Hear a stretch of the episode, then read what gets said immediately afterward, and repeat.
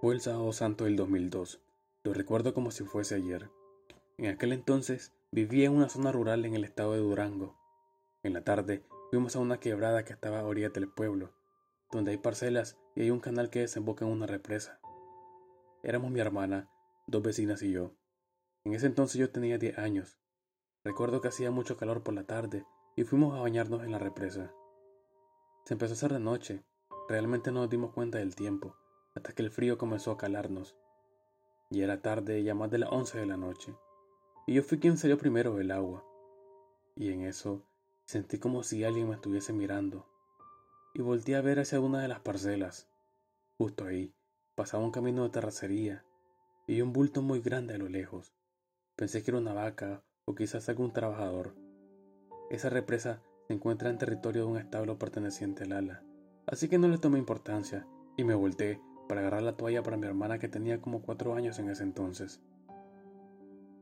Cuando volví a ver, estaba ese bulto blanco ya un poco más cerca, y se me hizo extraño que en cuestión de segundos se veía más cerca. Me quedé viéndolo fijamente, y me empezó a dar un escalofrío extraño, y pude sentir tal vez el triple de frío que cuando recién salí del agua. Entonces volteé a ver hacia el agua, y ahí fue cuando la pude ver. A escasos 10 metros de nosotros estaba una mujer. Flotaba. Su cabello estaba totalmente frisado. No se le veía el rostro. Solo había oscuridad en la parte de la cara. Tenía un vestido como de época, sucio, como con sangre. Sus brazos eran exageradamente largos y tal vez medían como unos 3 metros. Y de verdad flotaba a unos 30 centímetros del suelo. Y ahí se quedó frente a nosotros, como si nos estuviera observando. Yo me quedé en shock. Sentí el cuerpo pesado y me temblaban las piernas. Mis vecinas no lo habían visto hasta que notaron algo extraño en mí. Cuando voltearon, también la vieron. Solo recuerdo escuchar a una de ellas gritar, ¡Corran! Y ella sacó a mi hermana del agua. La verdad, no recuerdo cómo brinqué la cerca de alambre de púas, solo que a un instante estábamos corriendo a través del monte.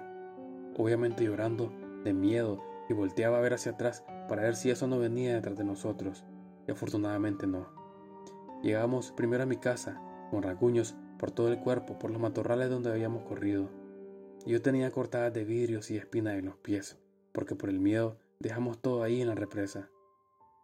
La mayoría de las personas nunca creyeron esto que estoy contando, pero juro que es verdad. Fue muy sonado nuestra experiencia porque algunos nos vieron como íbamos llegando a donde ya había gente, como repito, era Semana Santa, y había mucha gente que iba de vacaciones al rancho y se la pasaban de fiesta pero algunos sí nos creyeron porque también la habían visto.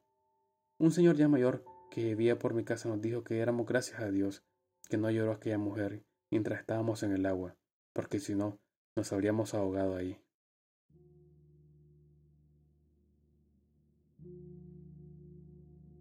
Missing 411 o Perdidos 411. Así se le llama a la gente o a los casos de gente desaparecida bajo circunstancias extrañas en los bosques o reservas naturales. Se dice que hay gente que desaparece misteriosamente, aun cuando va a pocos metros de los demás. A veces van platicando y de repente voltean y la persona ya no está. Esto seguido de algún fenómeno meteorológico extraño, como niebla muy densa o relámpagos.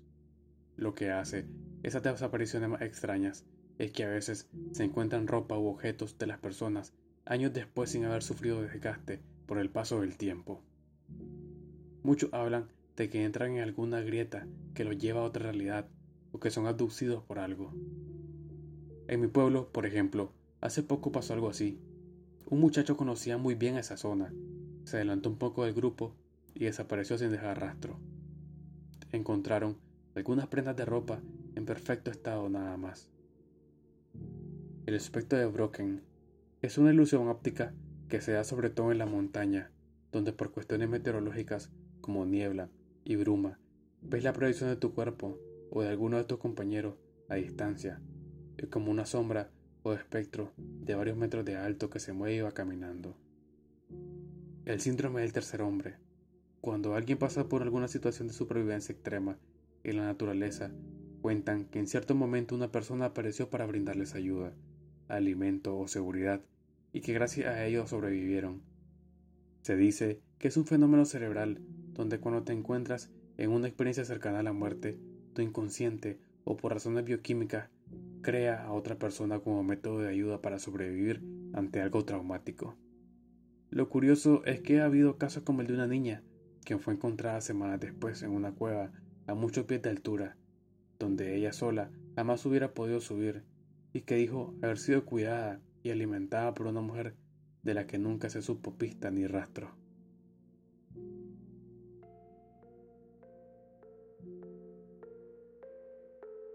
Yo soy de Ciudad de México, donde está el único río vivo de la ciudad, los Dínamos.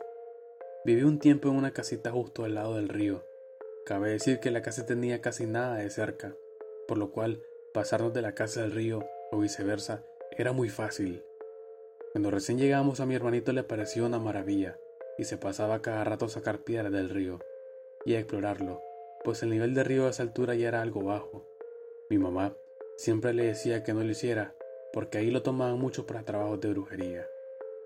Tanto que era normal encontrar calabazas, canastas con frutas, gallos y palomas negras muertas y otras cosas más.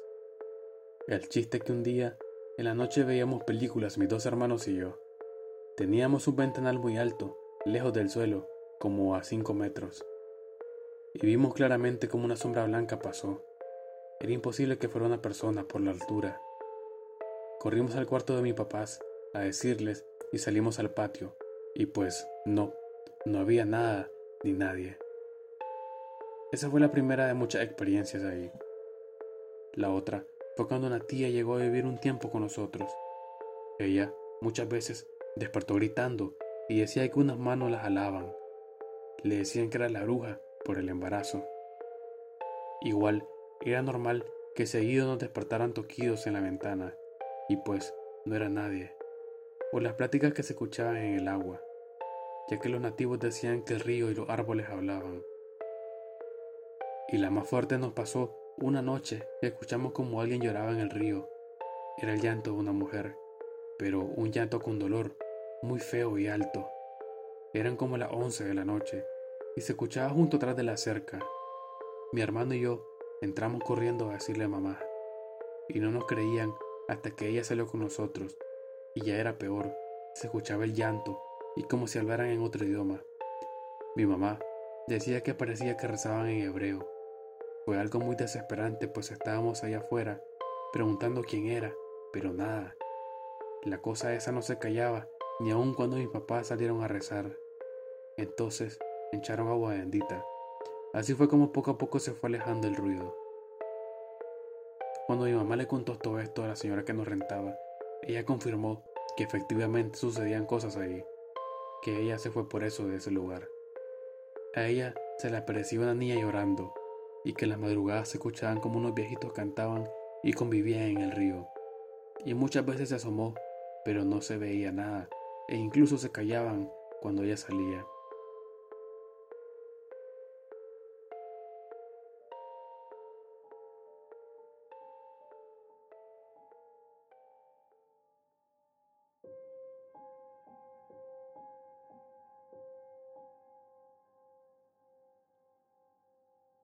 Todo pasó hace 25 años. Una tía abuela falleció y solo hubo dinero para que fuéramos mi papá y yo. Era en un cerro en medio de la nada y solo vivían ahí dos familias de parte de mi papá. Estaban velando la tía, que por cierto siempre me quiso mucho, y yo estaba enojada de ver algunos tíos borrachos contando chismes. Así que mejor salí corriendo entre un maizal que daba a un arroyo, llorando de coraje. Llegando, Escuché en un árbol un movimiento extraño, pero pensé que tal vez era el aire. Así que estaba secándome las lágrimas con otra vez, escuché de nuevo el sonido pero en otro árbol.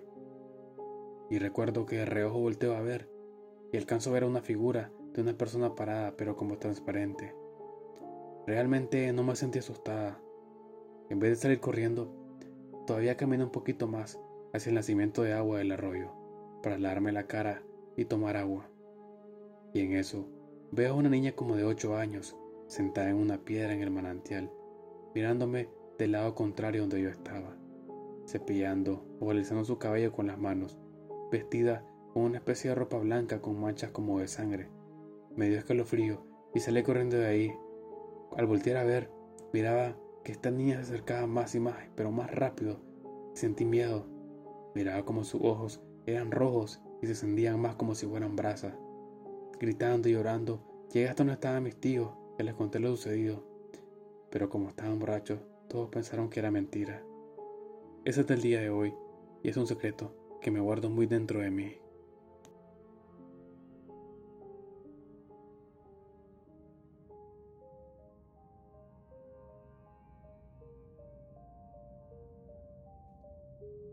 En Saltillo, hace años, el accidente más trágico fue el trenazo.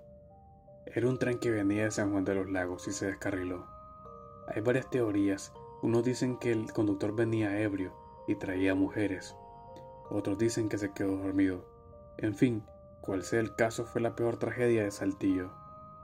Desde ahí, en ese lugar, se escuchan los lamentos de todas las personas que murieron en ese fatal accidente. Cada año en su aniversario, a la gente que le gusta el miedo, visita el lugar a medianoche para vivir sucesos paranormales. La gente que vive cerca escucha los lamentos de la gente, y en el lago se ven las almas que caminan sobre la agua. Aún siguen ahí sus pertenencias enterradas. Ese accidente sucedió cuando mi papá era un bebé. La mejor amiga de mi abuela le invitaba a ir a ese viaje esa misma noche y la quería convencer. Como mi abuela tenía muchos hijos, la amiga le decía que ella le pagaba todos los pasajes. A mi abuela nada la convenció y se fue, su amiga sola. Ese día del accidente por la noche, ella escuchó que caminaban por el pasillo que daba a su casa. Ella sabía que era su amiga porque conocía el sonido que hacían sus zapatillas, pero no la vio entrar, solo la escuchó. Luego prendió la radio y estaban dando la noticia, y entre las víctimas fue su amiga.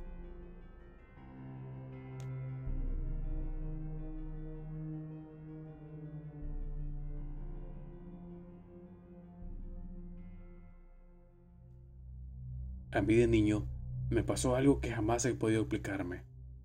Mi abuelo tenía un rancho y tenía ganado. Bueno, el caso es que todos los días sacábamos a los animales a pastar y en ocasiones iba yo solo. Y teníamos que pasar por un río que estaba un poco ancho y profundo, como para yo cruzarlo solo. Había un tramo por el que pasaban tractores y camionetas, pero la corriente iba fuerte ese día.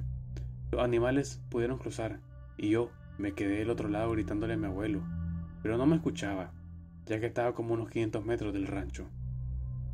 Grité en varias ocasiones sin tener resultado, cuando miré que a mi lado estaba un niño, todo blanco, así literal todo blanco, ropa, piel, cabello y ojos, y me preguntó que si quería cruzar, y le respondí que sí. Aclaro que en ningún momento yo sentí miedo. Entonces, él me dijo que cerrara mis ojos. Yo los cerré Luego, escuché que me dijo, ya puedes abrirlos. Y no sé cómo, pero ya estaba del otro lado y el niño ya no estaba. Fui a contarle a mi abuelo y no me creyó, hasta que fue a ver el río, que estaba lleno de agua y había mucha corriente. Llevaron aparatos para buscar y llevaron gente según a buscar algo paranormal, pero nunca encontraron nada.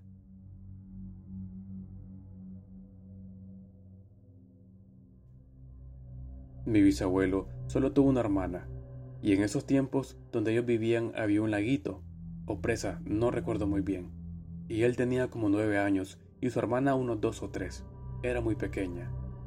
Pues a ellos les gustaba mucho ir a ese laguito a cortar fruta, ya que tenía muchos árboles y vegetación. Pues no sé si solamente en ese río o en todos, se dice que no debes dejar a un bebé o niño que se duerma, ya que supuestamente es propenso que se lo lleven los duendes. Pues resulta que un día mi bisabuelo y su hermana van al lago como siempre a cortar las frutas. Y a su hermana le comenzó a dar muchísimo sueño. Entonces se sentó debajo de un árbol a esperar a mi bisabuelo y se quedó profundamente dormida.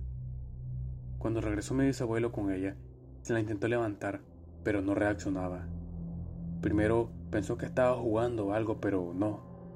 Intentó levantarla muchas veces más, hasta el punto que empezó a asustarse, pero la niña respiraba y todo. En su grado de desesperación hasta la cacheteó, pero nada. Entonces recordó lo que decían de los duendes y comenzó a hablarle a su hermanita, diciéndole que ya no jugara, que ya tenían que irse, que no le hiciera caso a nadie y que despertara, porque no se podían quedar ahí. Luego de unos 20 minutos, aparte de todo el rato que intentó despertarla antes, la niña despertó y se la pasó llorando durante muchos días. Dijo mi bisabuelo que seguramente te la estaban llevando los duendes y que cuando pasa eso debes hablarle al niño y decirle que deje de jugar porque ya se tienen que ir, pero que él supo de niños que ya no despertaban.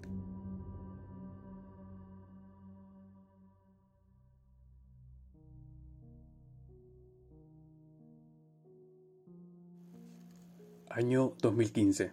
Lugar Río de las Sabinas, que colinda con Busquis. Eran las once y media de un día de Semana Santa de aquel año. Estábamos de visita con la familia que vive ahí y un primo nos dijo, vamos a ver a las luciérnagas. Seguido de, pero no le digan a nadie. Nos subimos a su camioneta y tomamos camino al río de Sabinas, con un camino iluminado solamente por la luna, hasta que llegamos a donde unos árboles. Una prima y yo procedimos a bajar al río a mojarnos los pies, y estábamos jugando viendo las luciérnagas cuando empezamos a escuchar unas risas. Y pensamos que eran otras personas viendo las luciérnagas, hasta que mi primo se empezó a alterar y decirnos, sálganse, sálganse del agua, llevámonos. Nos tratamos en subir, y cuando lo logramos, al otro lado había una señora brillosa, pero no había luz, ni de la luna, ni las luciérnagas. Mi primo nos gritó, súbanse a la camioneta. Anteriormente iban unos en la parte de atrás de la camioneta, pero de regreso ya no. Íbamos todos hechos pelota en la cabina, mientras mi primo maniobraba entre los matorrales buscando un camino que parecía no existir. Cuando al fin salimos de ahí, algo golpeó la camioneta en el techo, pero no se detuvo hasta que llegamos a la casa, donde mi tío nos esperaba súper enojado, gritándole que no nos debió llevar al río. Le dije que había sido mi idea ver las luciérnagas, y eso medio calmó todo. Al final solo nos dijo que no fuéramos ahí de noche, que la bruja vive ahí y que se podía llevar a alguien. Desde ese día no he regresado al río de Sabinas, y en 2022, que fui las mismas fechas, le pregunté a mi primo por eso, y solo visto el tema. No quería mencionarlo, ni nada.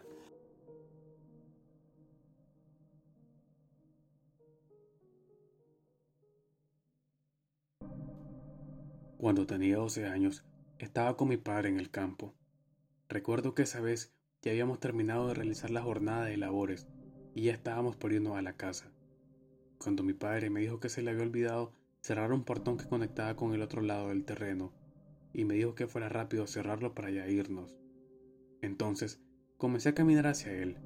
Estaba como unos 300 metros más o menos y ya llegando ahí estaba cerrando con candado cuando a un costado escuché con la voz más extraña una especie de regaño en voz muy alta. ¿Qué haces aquí? Vete de aquí. No debes de estar aquí. No debes estar aquí. Donde no debes. Y volteo a ver, y había un hombre con la piel pálida, flaco, la cuenca de los ojos hundidas, como si fuera un esqueleto, al igual que sus labios y la parte de afuera de sus ojos estaban rojos. Tuve mucho miedo, así que saqué el machete que tenía y le dije que no se me acercara. Y el hombre solo me veía cuando de atrás apareció mi padre y dijo que guardara el machete. Y luego vi que le habló al hombre, explicándole que yo era su hijo y que no tenía por qué hablarme así. Y para mi sorpresa, en aquel momento, el hombre habló a mi papá como si lo conociera desde hace tiempo, y le dijo que pensaba que era de los que se metían a robar en el terreno. Mi padre le dijo que no. El hombre se despidió y se fuese a la parte de atrás del terreno caminando. Entonces mi padre me explicó que él era alguien que vivía en medio del monte y que ya tenía toda una vida viviendo ahí. Y ya pasando los años, luego nos enteramos que lo encontraron muerto en su casa. Cabe recalcar que él vivía en una cueva.